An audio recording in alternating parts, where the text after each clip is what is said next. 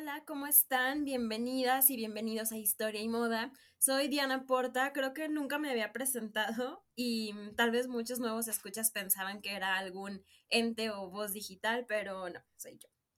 Estoy muy contenta de compartirles la historia de hoy, aunque no es la más alegre y de hecho contiene información un poco sensible, así que escúchese con atención e hígado. Veamos este caso.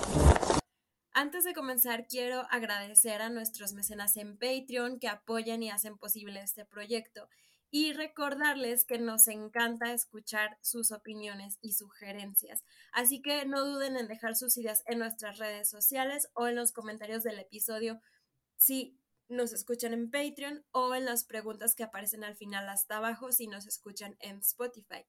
Este episodio es un video podcast que está disponible en Patreon con imágenes y videos de todo lo que estaremos hablando. Probablemente hayamos escuchado sobre cómo el algodón es muy poco sostenible por la cantidad de agua que consume o cómo el proceso del curtido de piel es muy contaminante. Al principio del canal hablamos de lo dañino que era el proceso de crear el rayón en el siglo XX, etcétera, etcétera. Hemos hablado de muchos ejemplos.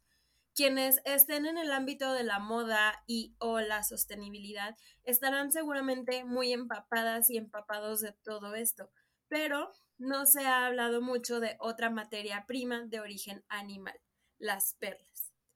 En nuestro episodio 55 de la primera temporada hablamos de cómo, entre otros bienes, las perlas americanas fueron parte de la riqueza que convirtió a España en un imperio.